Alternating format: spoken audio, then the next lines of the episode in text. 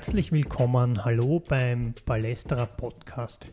Mein Name ist Simon Hirt und heute widmen wir uns dem Thema Spielmanipulation. Dazu ist bei mir der Klaus Federmeier. Hallo Klaus. Hallo. Du hast ja schon 2012 einen Schwerpunkt zu diesem Thema gestaltet, hast dazu recherchiert, jetzt ist es wieder aktuell. Was war damals so der Anlassfall, dass ihr gesagt habt, wir müssen dieses Thema jetzt mal genauer anschauen? Naja, es gab damals, also so um, schon so um 2010 herum, gab es immer wieder so ein bisschen Gerüchte, dass in Österreich Spiele manipuliert worden sind und es hat vor allem einen größeren Fall gegeben in Deutschland, der äh, eigentlich größere Teile von Europa betroffen hat. Ähm, ich glaube, man kennt vielleicht noch den Namen Holzer, das war dieser Schiedsrichter, der da stark verwickelt war, aber man hat dann äh, ein sehr großes Netz der organisierten Kriminalität im Bereich Sportbetrug äh, ausgehoben. Da gab es damals äh, Pressekonferenzen in Deutschland und da hat man dann immer wieder so irgendwie so nebenbei lesen und hören können, dass auch irgendwie Österreich mit betroffen sein soll. Ähm, Näheres hat man dann aber irgendwie nie erfahren. Ganz hin und wieder einen Artikel, ich glaube im Profil hat es mal eine gegeben, wo halt spekuliert worden ist. Und äh, außerdem ja, gibt es halt verschiedene Literatur, gab es auch damals schon. Und äh, ja, und da gab es auch teilweise diesen Vorwurf aus Deutschland von einem deutschen Autor zu diesem Thema, wo so ein bisschen durchgekommen ist, naja, Österreich ist da natürlich auch betroffen, aber in Österreich, da sei man sich halt zu nahe irgendwie, also die Sportbehörden, die Politik, äh, die Journalisten, ähm, und deshalb gäbe es in Österreich keine Konsequenzen. Und irgendwann haben wir dann gesagt, naja, wir schauen uns das ein bisschen genauer an. Das heißt, und das haben wir dann in der sozusagen klassischen Ballesterer-Manier gemacht, weil, äh, oder was soll das heißen? Ähm, der Ballesterer ist ja nicht reich gesegnet mit äh, Ressourcen, auch nicht mit personellen Ressourcen. Äh, ich habe dann halt beschlossen, einfach über mehrere Monate weg mich mit diesem Thema zu beschäftigen und auch äh, also sozusagen eine Hintergrundrecherche zu machen, ausgehend von den Büchern, die es schon gab, äh, aus, von dem deutschen Autor. Es gibt dann auch noch einen kanadisch-britischen Wissenschaftler, der sich mit dem Thema intensiv beschäftigt hat. Und dann findet man halt immer wieder Spuren nach, nach Österreich. Und ich habe mir dann irgendwann auch die, äh, ja genau, das wollte ich eigentlich vorher noch sagen, die typische Ballesterer-Methode ist eben, nachdem wir erstens ein Monatsmagazin machen und zweitens eben nicht so viele Ressourcen haben, äh, besinnen wir uns auf unsere Stärken. Und das ist einfach, dass man über einen gewissen Zeitraum intensiv Hintergrundrecherche betreibt und nicht glaubt, jetzt einen äh, schnell einen äh, Dinge aufdecken zu können, was natürlich eigentlich auch was sehr Wichtiges ist, aber das können halt nur andere Medien leisten. Ähm, und wir, ich habe dann halt recherchiert und habe unter anderem auch ähm, äh, Urteile aus Deutschland gelesen, also einfach Gerichtsurteile und da stößt man dann tatsächlich, da wird ja dann in so einem typischen Urteil, wird dann halt über 20, 30, 40 Seiten das Urteil begründet und da stößt man dann schon plötzlich auf Fälle und manchmal auch Namen, äh, die dann halt eindeutig mit der österreichischen, damals sogar Bundesliga, erste und zweite, wenn ich mich richtig erinnere, äh, zu tun hatten. Und äh, ja, und da habe ich dann halt angefangen, ein bisschen auch in Österreich nachzufragen. Es hat ja dann auch nicht mehr lange gedauert und der Fall Taboga oder der größte Wettskandal der, kann man sagen, der Zweiten Republik, der recherchiert wurde, der gerichtlich aufgearbeitet wurde, ist, ähm, hat sich ereignet und es ist zu Urteilen gekommen. 2014 ist Taboga verurteilt worden, auch Sanel Kulic, ein ehemaliger Nationalteamspieler, ist verurteilt worden hat, ist da was ins Rollen gekommen oder wie würdest du das im Nachhinein betrachten?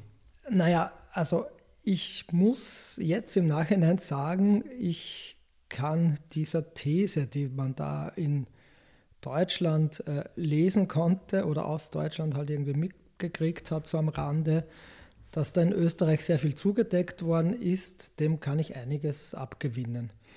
Äh, weil wenn man sich das anschaut, es hat eben immer wieder Gerüchte gegeben, es hat auch immer wieder eine, äh, Ankündigungen gegeben, dass demnächst ein, äh, eine Staatsanwaltschaft, das war damals die Staatsanwaltschaft Graz, die sich schwerpunktmäßig mit der Thematik beschäftigt hat. Das ist ja auch so, dass man, ähm, dass das nicht nur in Österreich, sondern überhaupt, dass das so üblich ist, auch in Deutschland zum Beispiel, ähm, es ist hochkomplex offensichtlich, äh, für, auch für die ermittelten Behörden oder insbesondere für diese. Und da spezialisiert sich dann üblicherweise eine Staatsanwaltschaft auf das Thema und übernimmt dann die Fälle aus dem ganzen Land im Wesentlichen. Das war damals Graz. Ich glaube, man hat das dann äh, irgendwie auch an das Bundeskriminalamt in Wien übergeben. Jedenfalls, da, da gibt es eine sehr starke Spezialisierung. Und dann hat es immer geheißen, es kommt demnächst zu einer Anklage äh, und das wurde dann immer wieder verschoben. Ne? Also irgendwie wusste man nicht recht, was da passiert. Äh, es ist nachvollziehbar, dass das alles sehr kompliziert ist und sich über Jahre zieht. Das ist auch ganz ähnlich wie mit politischer Korruption zum Beispiel. Äh, und es ist aber irgendwie nie zu einer Anklage gekommen und dann ist ein paar Jahre später die Bombe geplatzt. Und warum ist die geplatzt? eben nicht, weil da jetzt die Ermittlungen zu einer Anklage unmittelbar geführt hätten, sondern weil halt Dominik Taboga äh, sich selbst gestellt hat. Ne? Und da ist, da fragt man sich natürlich, hätte es nicht früher schon zu, zu Anklagen kommen können oder müssen. Und das ist sehr schwer einzuschätzen. Also auch für mich da muss man einfach sagen, es ist eine komplizierte Sache äh, einerseits und man kann nur Anklage erheben als äh, Staatsanwaltschaft, wenn es einen begründeten An Anfangsverdacht gibt, den zu finden. Das ist nicht immer leicht, aber es scheint mir auch nicht ganz unplausibel zu sein, dass man, dass da halt Kräfte auch waren, die versucht haben, das irgendwie hinauszuschieben oder sogar zu vertuschen. Dominik der Boga, der auch im Balestra-Interview gesagt, dass bei dieser Aufarbeitung im, im, im, Gerichtsprozess dann eigentlich auch nur bis zu einem gewissen Maß Aufklärung stattfinden konnte. Also alles, was in Österreich passiert ist, oder einiges von dem, was in Österreich an Spielmanipulation passiert ist, konnte da zwar gut nachrecherchiert, aufgeklärt werden, aber die Strukturen darüber, das heißt wer die Geldgeber waren, die ja teilweise, hört man auch immer wieder in Asien, Wettbüros in Asien gesetzt haben, die Gelder verteilt haben. Bis dahin ist es eigentlich überhaupt nicht gegangen. Das heißt, es war eher so ein bisschen ein Kratzen an den Strukturen oder wie würdest du das beurteilen? Ähm, ja, also um äh, jetzt, um ganz ehrlich zu sein, das Taboga Urteil, ich glaube, dass ich das auch nicht ganz durchgelesen habe. Äh, jedenfalls habe ich es jetzt nicht im Kopf, äh, weil ich mich damals, also muss man ja auch bedenken, das Urteil ist ja dann wann gekommen, ähm, auch ein paar Jahre 2014, später. 2014, glaube ich, war es. Mhm, 2014. Äh, da habe ich mich schon nicht mehr so intensiv damit beschäftigt, mit dem Thema. Ähm, insofern kann ich jetzt über das Urteil wenig sagen. Ähm, aber was halt schon ähm, ja, man, man kommt eigentlich dann immer wieder zur, zu, zu dem alten Ausspruch von Fred Sinowatz. Es ist alles sehr kompliziert und tatsächlich scheint das ein ganz übliches Muster zu sein, äh, dass irgendwo in Asien auf Spiele in Europa gewettet wird. Ähm, und äh, ja, und dann braucht es natürlich Mittelsmänner, Mittelsfrauen sind es wahrscheinlich eher selten. Ähm, es braucht dann Personen, die da einen Kontakt herstellen und dann ist es auch nicht ganz so, so einfach natürlich ein Spiel zu manipulieren, wenn da möglicherweise nur ein, zwei Spieler ähm, involviert sind und vielleicht auch das Spiel nicht so läuft, wie es für die manipulierenden Personen eigentlich sein sollte. Äh, der langen Rede kurzer Sinn. Ähm, ja, man darf sich das, glaube ich, nicht vorstellen wie, wie eine, eine Mafia-Hierarchie von oben nach unten. Da sitzt irgendwo der große Pate und der schafft an, was halt in den nächsten paar Monaten alles manipuliert wird, sondern es ist tatsächlich offensichtlich ein globales Geschäft, das, äh, das halt kompliziert zu, zu, zu organisieren, aber dann natürlich noch komplizierter aufzuklären ist. Diese, dieser Schritt der Spielerwerben, da hast du ja, glaube ich, auch ähm, mit einem Ermittler gesprochen. Ähm, das ist ja auch ein sehr langer Prozess, wo Spieler oft angesprochen werden, eingeladen werden, wo so eine Art Beziehung aufgebaut wird und irgendwann dann um einen Gefallen gebeten wird oder um ein Mitmachen bei einer Manipulation, wo, wo oft noch gar nicht klar ist, das Ausmaß der Dinge, oder? Genau, also da, da gibt es ganz offensichtlich bestimmte Muster, äh, wie diese Kontaktanbahnung halt vor, vor sich geht. Ähm, vielleicht ist es für viele Leute überraschend, dass ähm, beispielsweise wie im aktuellen Fall, der jetzt so in den Medien ist, dass da in der dritten Liga das sich abspielt. Äh, und warum passiert das nicht in der obersten Bundesliga zum Beispiel? Die erste Antwort ist natürlich, es passiert auch in der obersten Bundesliga vermutlich in, in manchen Ländern. Ich sage jetzt nicht, das passiert jetzt gerade in Österreich, es, weil, auch weil es inzwischen Gegenmaßnahmen gibt, könnte es sein, dass das jetzt nicht passiert. Es kann aber auch sein, dass das schon passiert. Aber viel wahrscheinlicher ist es, dass es wo passiert, wo Spieler nicht gut bezahlt werden, also vielleicht eben auch, weil es nur dritte Liga ist. Ähm, auch äh, vor allem in Ländern, wo, wo zum Beispiel die Löhne nicht pünktlich bezahlt werden. Das hat die Vereinigung der europäischen Spielergewerkschaften vor einigen Jahren auch recherchiert, ähm, dass zum Beispiel am Balkan ähm, die äh, oder die Spieler, einige Spieler viel anfälliger sind, aber nicht aus Mentalitätsgründen oder so, sondern ganz einfach, weil es dort viel weiter verbreitet ist als manchmal gibt es das ja in Österreich auch, dass Spieler halt Monate oder sogar Jahre für Gehalt warten.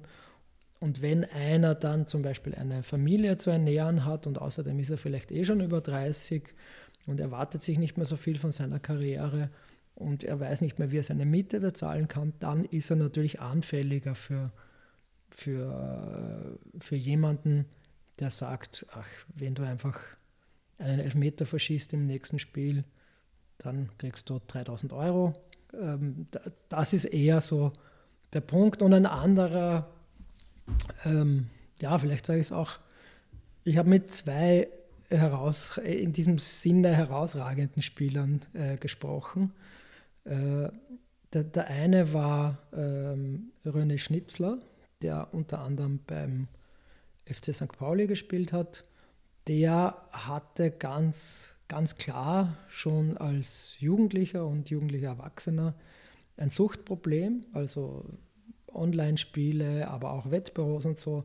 Und der war eines der größten Stürmertalente in Deutschland, war auch in den Nachwuchsnationalteams.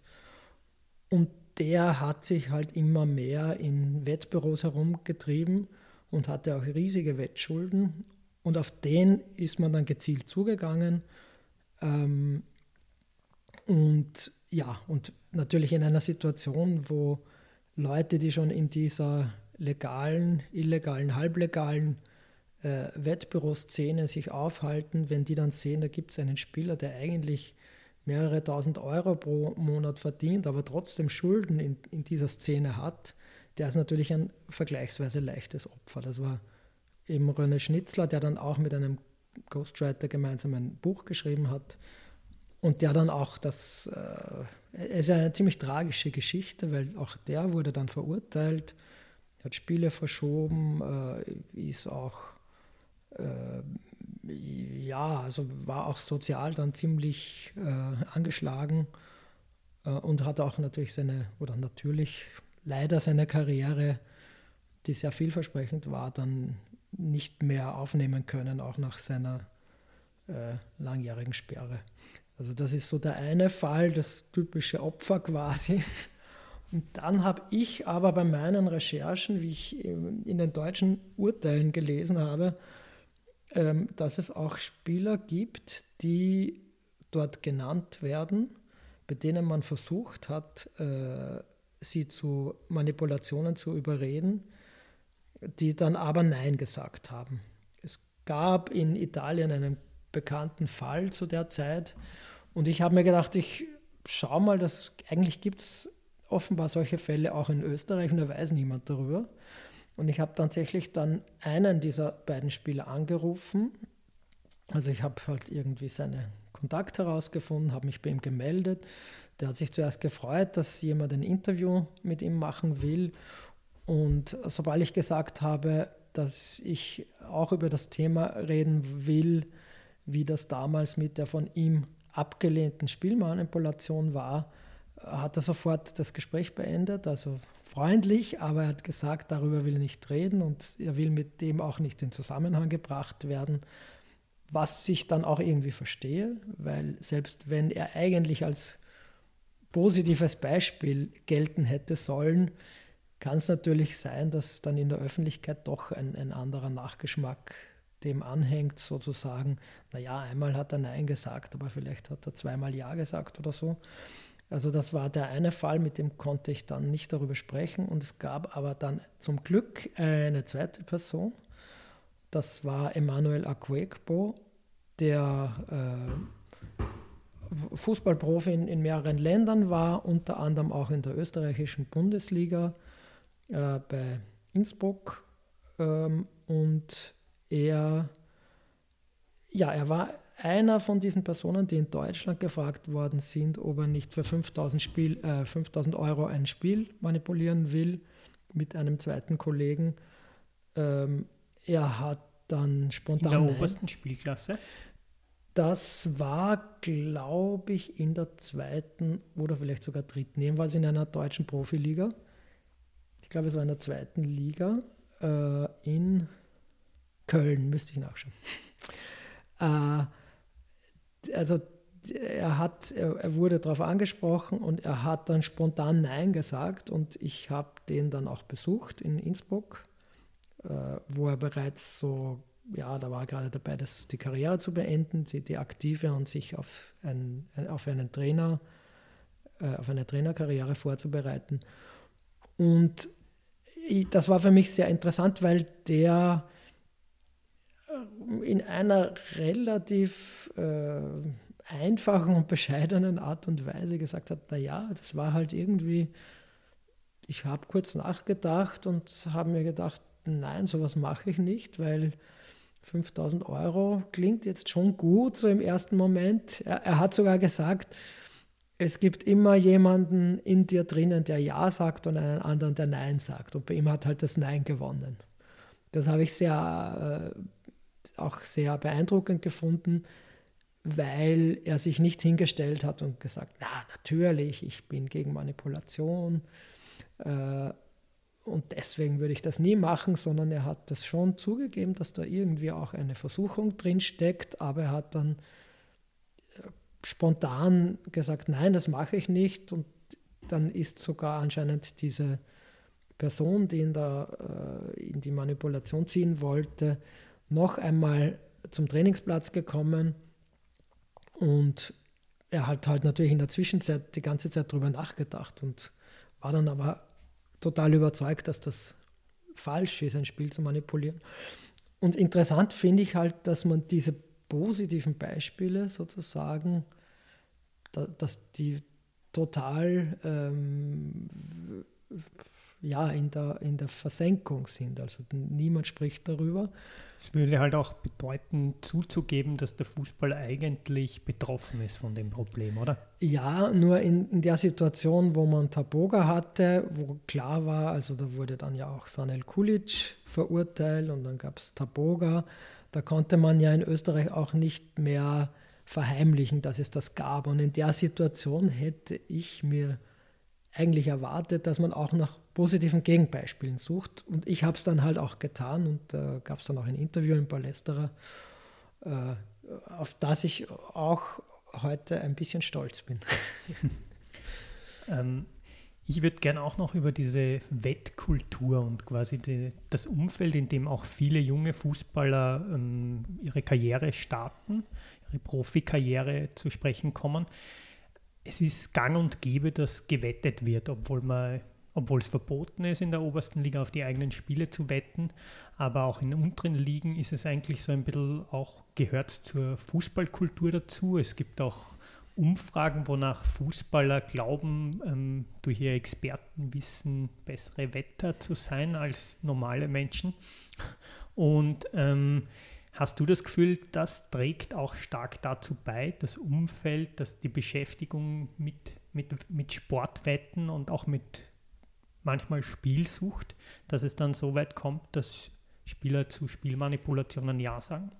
Ja, also ich, äh, ich muss jetzt vorausschicken, ich war selbst nie äh, Fußballprofi oder Trainer oder so. Das heißt, ich kenne die Kultur aus dem Inneren jetzt nicht, aber es gibt ein paar Dinge, die sehr offensichtlich sind und die man auch nachlesen kann. Äh, und das eine ist, dass halt viele junge Spieler einerseits äh, plötzlich relativ viel Geld kriegen, auch wenn das jetzt gar nicht die, die oberste Leistungsstufe sein muss, aber plötzlich hat man halt als, als 17-, 18-Jähriger ein paar tausend Euro zur Verfügung und zugleich sehr viel Zeit. Also die, Trainings, man kann ja nicht acht Stunden am Tag trainieren, deshalb ist man halt relativ, man hat relativ viel Freizeit. Und man weiß auch, dass viele spielen halt einfach ganz sozusagen die klassischen Computerspiele, die spielen dann FIFA oder so irgendwas. Äh, aber offensichtlich ist auch das, das Wetten nicht unüblich und das dürfte auch eine gewisse Tradition haben. Und es gibt ein ein markantes, eine markante Illustration von äh, René Schnitzler, diesem Spieler, der eben vor mehr als zehn Jahren in Deutschland Spiele manipuliert hat. Der hatte einen Vertrag, wenn ich mich richtig erinnere, bei Leverkusen, jedenfalls in der ersten Liga in Deutschland als, als ganz junger Spieler. Und der hat erzählt, äh, also er erzählt das auch in seinem Buch. Er hat es mir dann auch nochmal erzählt, wie er in Wien bei, einem, bei einer Podiumsdiskussion äh, des Palästerer war.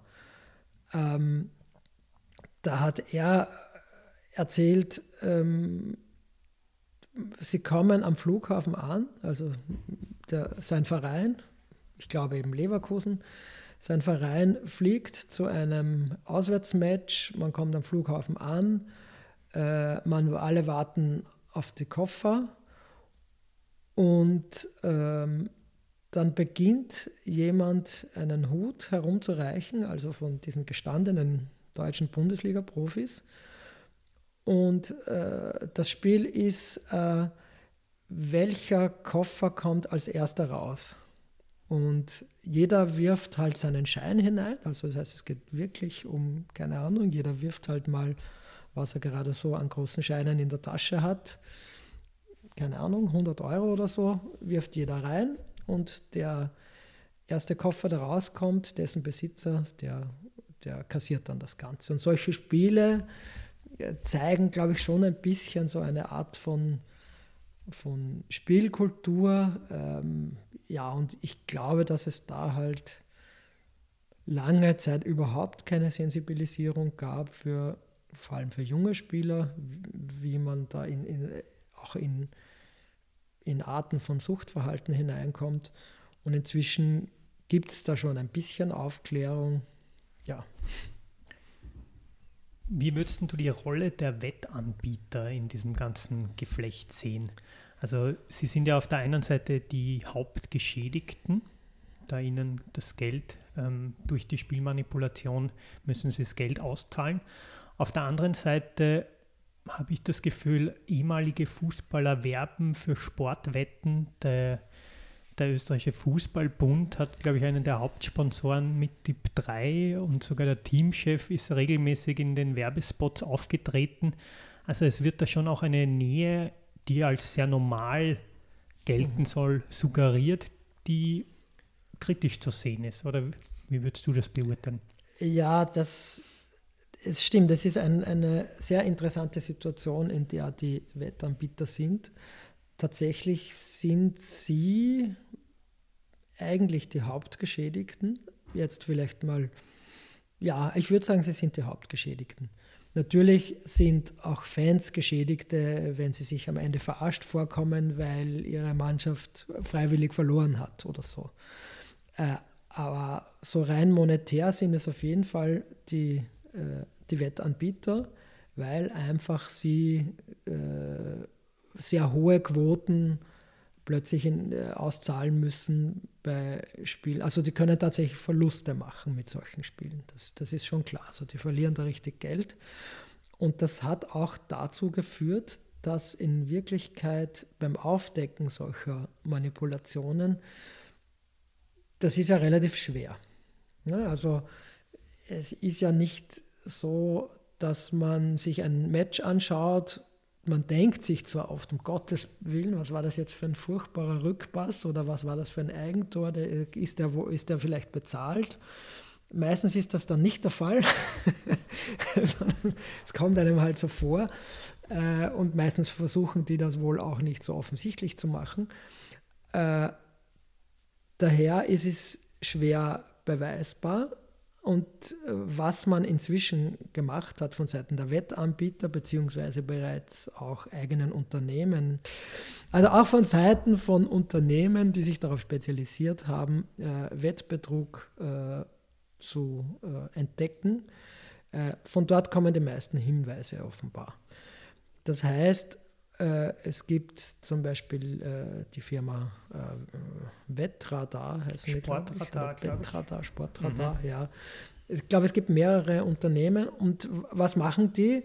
Die schauen einfach, gibt es irgendwelche auffälligen äh, Platzierungen von Wetten irgendwo auf der Welt. Also und die Einsätze, sind die Einsätze besonders genau, hoch auf ein Spiel? Genau, das heißt zum Beispiel, äh, heute spielt äh, in der äh, zweiten Liga Blau-Weiß Linz gegen Vorwärts Steyr. Ein Sieg für Vorwärts Steyr äh, würde das Achtfache vielleicht äh, ergeben. Und plötzlich sieht man, dass irgendwo in Asien drei Millionen auf einen Sieg von Vorwärts Steyr gesetzt werden. Dann schlägt sozusagen dieses System Alarm und dann schaut man an, was passiert da und wenn dann tatsächlich der Außenseiter gewinnt, dann könnte es sein, dass es zu Untersuchungen kommt. Manchmal werden da auch Wetten abgesetzt, so als Notmaßnahme vom Wettanbieter. Äh, und äh, ja, das heißt, die sind tatsächlich die Hauptgeschädigten und äh, die, ich meine, das, ja, das ist kompliziert, weil wenn in Österreich ein Wettanbieter dieses Spiel anbietet und irgendein völlig unabhängiger von diesem österreichischen Wettanbieter, völlig unabhängiger asiatischer Wettanbieter hat komischerweise auch dieses Spiel im Programm. Das, das ist vor allem in Asien offenbar sehr weit verbreitet, das, dieses, äh, das Wetten einfach. Ähm, wenn jetzt dieser asiatische Wettanbieter plötzlich viele Millionen äh, äh, Euro auf ein österreichisches Spiel entgegennimmt, Wetten in, in, in, diesem Ausmaß, kann der in Österreich äh, überhaupt nichts dafür. Es ist auch nicht so leicht zu entdecken, darum gibt es auch diese hochspezialisierten Systeme. Ähm, aber natürlich kann der österreichische Wettanbieter dann viel Geld verdienen, äh, verlieren. Der österreichische Wettanbieter verliert sehr viel Geld, weil halt er, er sehr hohe Quoten äh, auszahlen muss. Und er weiß eigentlich nicht warum. nur weil irgendwer in Asien äh, da etwas organisiert hat, das dann halt irgendwo in Österreich auf dem Fußballplatz tatsächlich vor sich geht. Aber es sind ja nicht nur diese klassischen Sieg, Niederlage oder Unentschieden Wetten, die vor allem betroffen sind, oder? Es gibt ja, ja da genau. Wetten, wer ähm, oder passiert ein Elfmeter ähm, oder sogenannte Handicap-Wetten, dass besonders viele Tore bei einem Sieg für ein Team fallen. Ja, genau. und so kann man ja dann den Wetteinsatz auch sukzessive noch steigern. Ja, und das, äh, was vor allem auch passiert mit solchen Wetten oder passieren kann, logischerweise, ist, wenn ich zum Beispiel darauf setzen kann, was durchaus nicht unüblich ist, in vielen Teilen der Welt. Ich weiß nicht, ob es in Österreich noch üblich oder überhaupt erlaubt ist. Man kann auch setzen auf, wer bekommt die erste gelbe Karte. Das ist natürlich für einen einzelnen Spieler sehr, sehr leicht zu beeinflussen. Also das sollte überhaupt keine Schwierigkeit sein, in der ersten Minute äh, den Schiedsrichter so zu beschimpfen, dass man zwar keine rote, sondern eine gelbe kriegt und das ist relativ leicht zu manipulieren. Das heißt, ja, das stimmt natürlich, es hängt auch stark äh, damit zusammen, welche Arten von Wetten es gibt. Jetzt gibt es ja auch noch seit einigen Jahren, wird ja nicht mehr nur noch in Wettbüros gewettet, sondern eigentlich genügt ein Handy und man kann überall und jederzeit Wetten abgeben und hohe Beträge einsetzen, oder? Das macht die ganze Sache nochmal komplexer. Ja, ich glaube auch, dass es tatsächlich nicht, also dass Wettbetrug und Spielmanipulationen allgemein nicht auszurotten sind, de facto. De facto. Ähm, ich meine, ich finde auch, dass es, das hat halt, es passiert natürlich viel jetzt im Verborgenen, wahrscheinlich noch viel mehr jetzt mit Corona weil man halt auch jetzt gar nicht so die Möglichkeit hat, im Wettbüro zu sitzen, aber man weicht halt aufs Internet aus und kann auch dort hohe Wetten platzieren.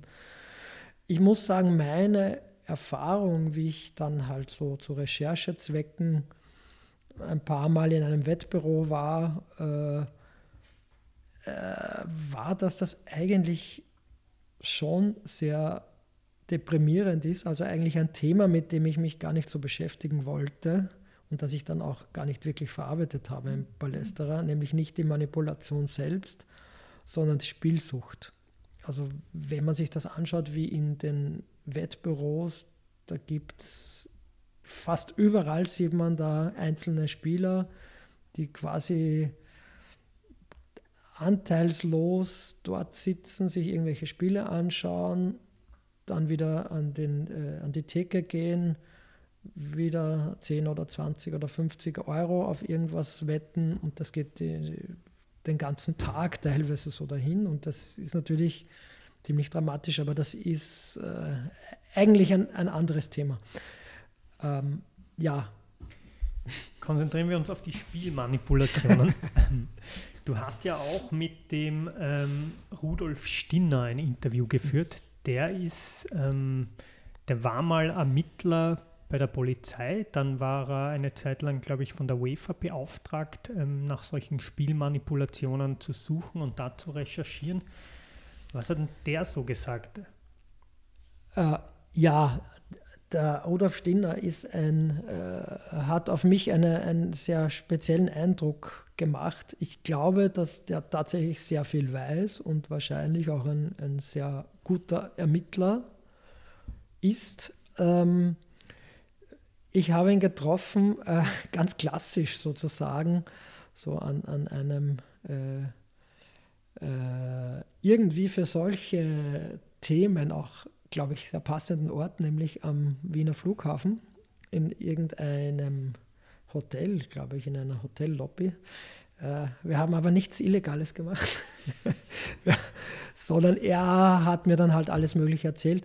Ja, und ich glaube, er hat äh, halt diverse zwischenmenschliche Probleme in diesen Systemen, in denen er ermittelt hat. Also zuerst halt klassisch bei der Polizei, äh, dann auch für die UEFA in, in einer Art Taskforce und ähm, ja, ich tue mir ein bisschen schwer, das einzuschätzen. Also er, Weil er hat ja Einblicke gegeben so in die Ermittlungsmöglichkeiten, oder? Die, die sie da haben, also ähm, Telefonüberwachungen oder also vielleicht kannst du da ein bisschen skizzieren, wie, wie, wie kann da überhaupt ermittelt werden? Was hat er da so berichtet? Ja, also die, die, klassischen Dinge sind erstens, man hat irgendwo äh, schlägt eines von, von diesen Alarmsystemen an. Das heißt, auf ein bestimmtes Spiel wird ungewöhnlich viel Geld äh, gewettet.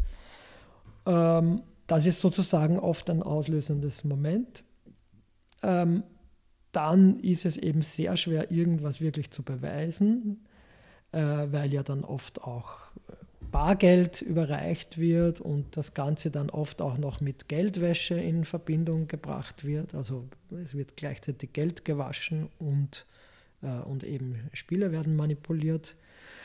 Ähm, und dann gibt es halt auch immer wieder ja, sowas wie verdeckte Ermittlungen oder auch jemand äh, belauscht etwas. Das ist nicht immer die Polizei, zum Beispiel in dem Fall äh, von ähm, Emanuel äh, Aguekbu. Da war es so, ich glaube, es war in Köln, äh, als ähm, jemand zum Trainingsplatz gekommen ist und gesagt hat, äh, wir müssen reden zu, zu Aguekbu und seinem Kollegen. Wir müssen reden, aber wir können das nicht hier machen, sondern gehen wir in ein Café und dann sind die in, in ein Café gefahren und dort wurde sozusagen versucht, diese Manipulation einzufädeln. Und ähm, Aguekbo hat dann eben Nein gesagt. Und am nächsten Tag hat ihn sein Trainer Robin Dutt äh, zu sich geholt und hat gesagt, wo warst du gestern, was hast du gemacht, warst du gestern in diesem Café? Und das war tatsächlich so. Und der Grund, warum man da drauf gekommen ist, war, dass zufällig ein Fan der Mannschaft äh, am Nachbartisch gesetz, gesessen ist und das mitgehört hat. Und der hat es dann dem Verein gesagt. Also es sind oft auch Zufälle, die dazu führen, dass man was entdeckt. Ich meine, was der Rudolf Stinmer damals gemacht hat, äh, ich weiß nicht, ob er das immer noch macht, aber Rudolf Stinner hat damals eine eigene Firma gegründet, wo er sozusagen sein Wissen, das er als langjähriger Ermittler für die österreichische Polizei und später für die UEFA angesammelt hat und das seiner Meinung nach aber nie wirklich äh, verwertet worden ist von den äh, Institutionen oder Behörden, für die er gearbeitet hat. Äh, davon war er offenbar frustriert und er hat sich gedacht, ich biete das jetzt an, dieses Know-how, und zwar in Form äh, einer, eines, einer Art von Index-Ranking. Das heißt, er hat ähm, einzelne Spieler und auch Vereine gerankt äh, nach äh, Anfälligkeit auf äh, Spielmanipulation. Ähm, und die Idee war, dass er sagt, eigentlich, wenn man so viel weiß wie ich und danach halt noch Daten recherchiert, dann gibt es natürlich, äh, keine Ahnung, es gibt Vereine, wo es halt nachgewiesenerweise schon, schon äh, Manipulationen gegeben hat, die kriegen dann halt Minuspunkte. Oder es gibt bestimmte Spieler, die immer wieder in dem Zusammenhang auftauchen. Und wenn ein solcher Spieler bei einem bestimmten Verein auftaucht, dann kriegt der Minuspunkte. Und dann kriegen natürlich auch die Spieler selbst Minuspunkte, die irgendwie verdächtig sind.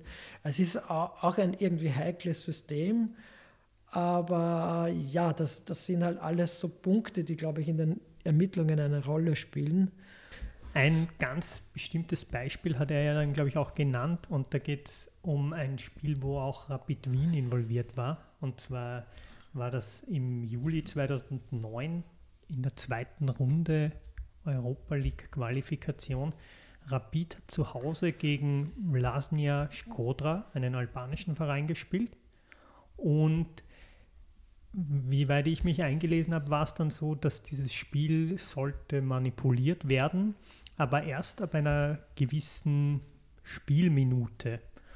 Und die Beschreibungen sind ja dann fast schon romanartig, dass es dann ein Zeichen gegeben hat, auf das hin, ähm, auf das hin vier Tore gefallen sind. Und nach, anscheinend nachgewiesenermaßen manipulierterweise, oder? Ja, genau. Also das ist halt so, das liest man auch immer wieder, nicht nur bei diesem einen äh, Rapidspiel, sondern das kann man auch nachlesen, zum Beispiel bei diesem anderen Experten für Sportmanipulation, bei Declan Hill. Ähm, so Spieler, die während des Spiels äh, sozusagen bestimmte Ereignisse liefern sollen. Da gibt es dann halt so Sachen, dass äh, zum Beispiel die, die Flasche des Tormanns, die Trinkflasche plötzlich im anderen Eck liegt und dann passiert irgendetwas. Bei Rapid war es dann in der Mitte, glaube ich. Die äh. Flasche ist die ganze Zeit in der Ecke gelegen, was anscheinend normal ist, und plötzlich lag sie in der Mitte und dann sind die Tore wie am Fließband gefallen. Genau, solche, ich, ich kann mich jetzt im Detail ehrlich gesagt gar nicht mehr so erinnern, aber genau, so, solche Fälle gibt es immer wieder und es ist auch interessant, dass äh, also offensichtlich hat ja, haben ja Rapid-Spieler oder Rapid selbst damit nichts zu tun gehabt. Aber es ist schon auch interessant, dass, dass bei all der Aufmerksamkeit, die für Fußball und halt speziell für einen Club wie Rapid da sind, äh, also für all die Aufmerksamkeit, die da ist, dass man dann doch in den Medien davon eigentlich fast nichts mitkriegt. Also es dürfte schon auch so ein, ich weiß es nicht, ein, ein, ein vielleicht auch ungewolltes, stilles Übereinkommen geben, dass da vielleicht auch Journalisten und Journalistinnen nicht zu genau hinschauen, weil womöglich könnte man da jemanden falsch beschuldigen und so. Es ist ein, irgendwie ein, ein, ein heikles Feld natürlich auch. Woran liegt es? Geht es da um quasi diesen ähm, fairen ähm, Sportgedanken, der nicht besudelt werden darf? Oder wie, ja, also da kann ich jetzt wirklich nur Vermutungen anstellen und ich will ja auch niemanden äh, beschuldigen oder so. Aber ich, was glaube ich schon ein Problem ist im österreichischen Sportjournalismus, das ist halt die sehr große Nähe zueinander. Äh, also wenn es einfach für, ist im Übrigen wahrscheinlich nicht nur in Österreich so, aber vielleicht in Österreich ein bisschen mehr so als beispielsweise in Deutschland, wenn es dann halt Journalisten gibt, die Jahre oder Jahrzehnte lang einen bestimmten Club begleiten und über ihn schreiben, da ist man natürlich dann schon sehr nahe den, den Verantwortlichen dieses Clubs und da will man möglicherweise dann auch nicht so negativ drüber schreiben, dass man dann vielleicht beim nächsten Mal keinen Zugang mehr zum Trainingsgelände kriegt oder so. Aber es macht einfach auch mehr Spaß, über Erfolge zu berichten, oder? Mit dem naja, das, puh, also so eine, ich weiß nicht, so eine richtige fette Manipulationsgeschichte ist wahrscheinlich dann schon auch irgendwie interessant für einen jungen Journalisten, würde ich mir vorstellen. Aber obwohl, wenn der Verein dann aus den Ligen, aus den Profiligen verbannt wird, dann ist man quasi seinen Stammverein los. Ja, ja, ja. Es, es, ist, es ist schon insgesamt schwierig. Ich meine, eine Sache, was mir jetzt noch einfällt, damals von meinen Recherchen, ich habe ja eben in deutschen Gerichtsurteilen äh, einfach gelesen, seitenweise, und dann kamen halt diese Verweise auf, auf österreichische Spiele. Und dann habe ich mal beim ÖFB angefragt, was sie davon halten und ob es da irgendwelche Gegenmaßnahmen gab. Äh, ich weiß jetzt gar nicht, ob es ÖFB oder Bundesliga war. Ähm, äh, jedenfalls, ich habe bei den österreichischen äh, obersten Fußballinstitutionen angefragt, ähm, was sie davon halten, dass in deutschen Urteilen immer wieder von österreichischen Spielen, die manipuliert waren, die Rede ist warum da eigentlich in Österreich nichts passiert. Und dann war die erste Antwort, war dann einmal, ja, also bitte sagen Sie uns mal, um welche Spiele es da geht und wenn das wirklich so ist, wer hat denn das bewiesen und wie wurde das bewiesen? Also ich hatte da ein bisschen den Eindruck, man stellt sich entweder blöd oder man ist wirklich total naiv. Und äh, ja, ich damals, glaube ich, hat man sich ein bisschen blöd gestellt beim äh, ÖFB bzw. Bundesliga. Ähm, und wahrscheinlich hat auch nie wer so genau nachgefragt vorher. Ja, diesen Vorwurf zu wenig zu machen, hat ja auch der Autor Declan Hill, mit dem du gesprochen hast, eigentlich mhm. international ähm, ausgesprochen. Das heißt, er behauptet ja auch zum Beispiel, dass bei der WM 2006 auch Spiele manipuliert worden sind. Und er sieht da ganz stark eigentlich so mafiöse Strukturen, die nach Asien führen und wirft da eigentlich auch vor, dass warum da nicht gehandelt wird, wieso da, wieso es da quasi zu keinen ähm, klareren Maßnahmen kommt.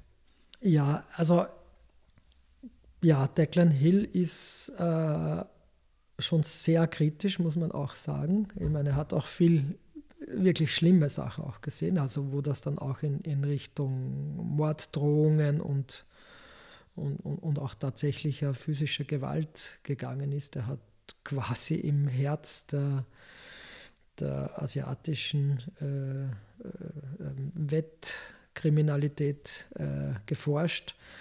Ähm, aber ich glaube, man kann nicht sagen, dass gar nichts passiert. Also zum Beispiel hat man in Österreich dann, ich glaube, kurz nach dem Taboga-Fall, äh, hat man eine Meldepflicht eingeführt, was glaube ich schon mal klug ist. Also das heißt, wenn ein Spieler gefragt wird äh, oder ersucht wird, ein Spiel zu manipulieren, dann muss er das bei der Bundesliga, glaube ich, melden oder auch beim ÖFB.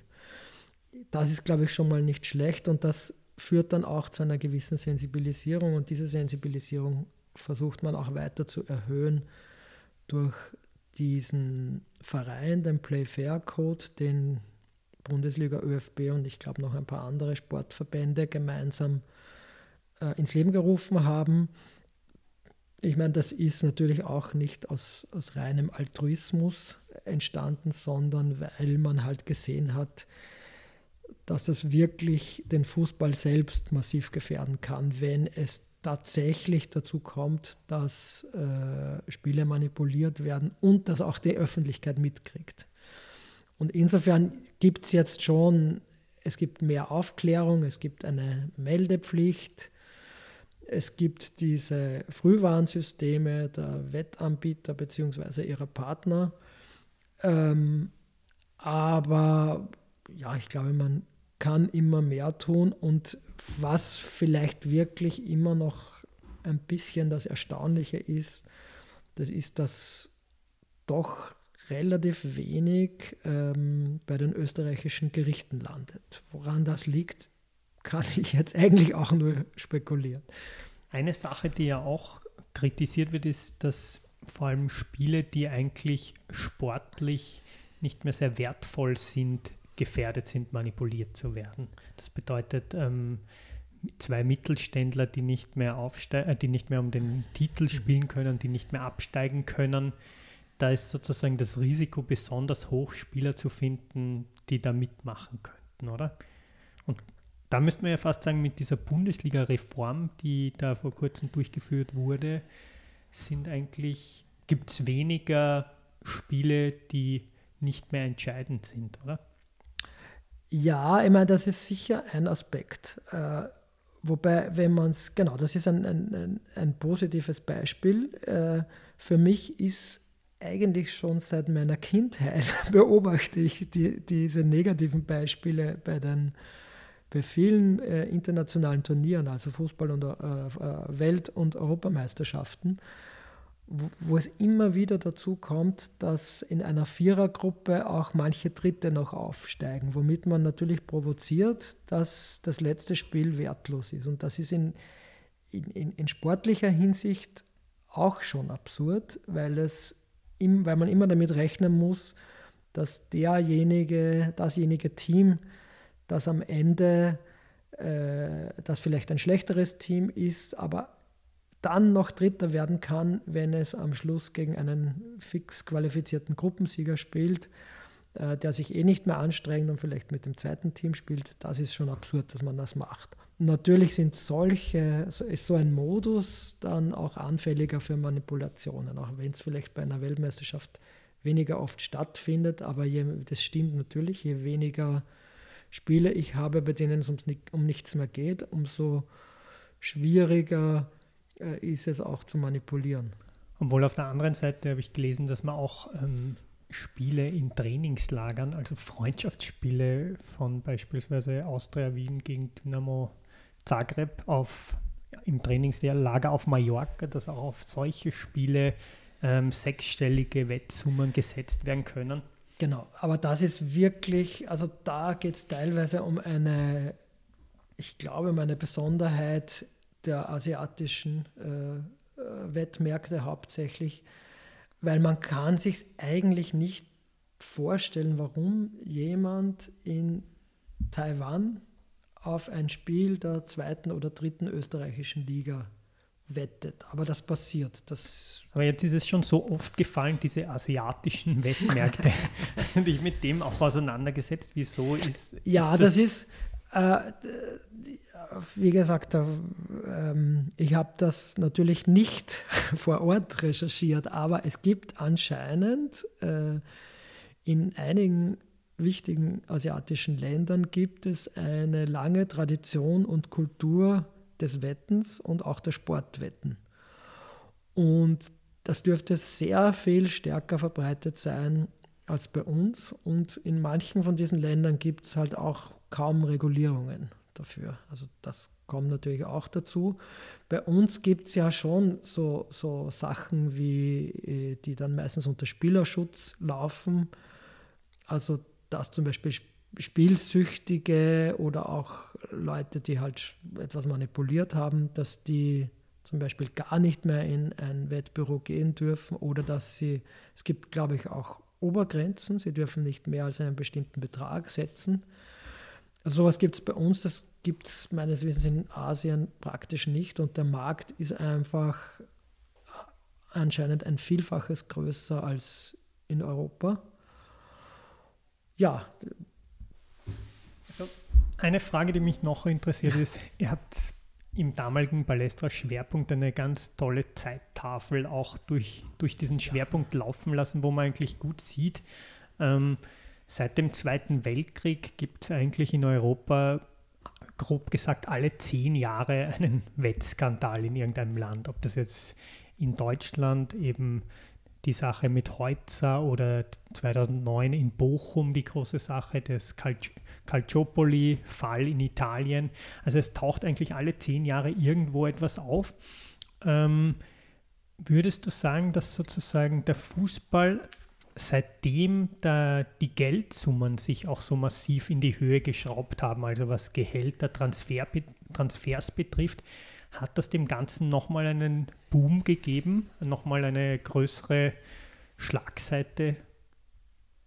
Ähm, ja, also ich grundsätzlich mal, äh, ja, man muss wahrscheinlich, erstens muss man schon noch ein bisschen unterscheiden zwischen Wettbetrug und allgemeiner Spielmanipulation, weil Manipulation ist halt noch weiter, wo einfach ein, äh, ein Club einen anderen besticht zum Beispiel das war hier jetzt nicht so unser Thema. Aber ja, diese verschiedensten Arten von Manipulationen gibt es offenbar zumindest seit 1918. Das ist so ein historischer Fall, den wir recherchiert haben äh, und kommt immer wieder vor.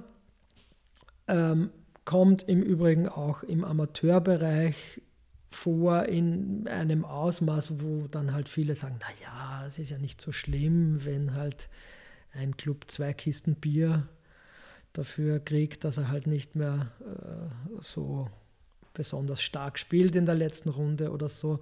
Aber natürlich fängt das genau dort an, wo man, wo halt eine Kultur entsteht. Das ist eh alles nicht so schlimm.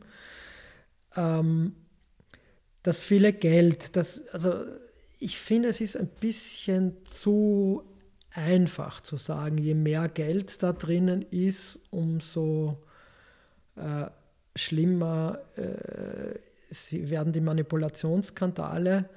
Äh, das glaube ich eigentlich nicht. Ich glaube, dass natürlich, wenn zehnmal so viel Geld in diesem gesamten Fußballbusiness drinnen ist, dann wird wahrscheinlich auch im Wettbusiness vielleicht ungefähr ein, das Zehnfache drin sein und dann vielleicht auch bei Manipulationen ein, ein Vielfaches. Aber ähm, Das macht es dann natürlich auch interessanter als kriminelle, also für kriminelle Strukturen, oder? Ja, schon. Aber man muss sich schon auch überlegen, ähm, wen kann man leichter bestechen? Den Verteidiger von Neusiedl oder Cristiano Ronaldo? Und da würde ich dann schon recht klar sagen, so viel Geld kann man Cristiano Ronaldo gar nicht geben, dass er sich bestechen lassen würde. Wohingegen ein Neusiedler Spieler, der vielleicht, ich weiß nicht, 800 Euro im Monat kriegt oder vielleicht auch ein bisschen mehr, den kann man relativ leicht bestechen, im Vergleich jetzt natürlich. Äh, insofern würde ich nicht sagen, je mehr Geld, umso mehr Manipulation. Und was man, glaube ich, auch sehen kann, möglicherweise gibt es da Studien dazu, ich glaube, dass die meisten Manipulationen irgendwo so am unteren Ende des Profifußballs und vielleicht auch so am Übergang zum Amateurfußball stattfinden. Also da, wo ja, zum Beispiel in, in Österreich in den eben Regionalliga, das ist auch das aktuelle Beispiel, das ist ja offiziell ähm, kein Profifußball. Äh, man weiß aber trotzdem, dass dort Geld fließt. Ähm, zum Teil natürlich auch völlig legal. Jetzt, ich rede jetzt nur von den ganz normalen Zahlungen an, an die Fußballspieler. Manches läuft aber auch unter der Hand, das ist bekannt. Und genau in diesem Bereich passiert, glaube ich, am meisten. Also, äh, und da muss man auch, ja, ich bin ja immer dafür, dass man auch äh, positive Beispiele nennt. Äh, ich kenne mich leider zu wenig aus beim äh, Finanzgebaren der, der, der, Regionalligisten, aber ich bin mir sicher, da gibt es welche, die das ganz korrekt machen und ich befürchte, es gibt auch einige, wo die Spieler halt nur einen Teil der Zahlungen ganz korrekt und legal kriegen und andere nicht. Und das ist irgendwie so, glaube ich, der Bereich, der, der, der sehr gefährdet ist und nicht nur in Österreich, sondern in, in wahrscheinlich fast allen Ländern. Ja, lieber Klaus, ich glaube, wir kommen damit auch zu einem Schlusspunkt. Wir haben sehr viel von dir gehört, sehr spannende Einblicke bekommen und vielleicht ist es ja bald schon wieder so weit, dass ähm, neue Erkenntnisse in Österreich zutage treten und du dich in eine weitere Recherche stürzen kannst zum Thema Spielmanipulationen. Ich sage auf jeden Fall danke, dass du da warst.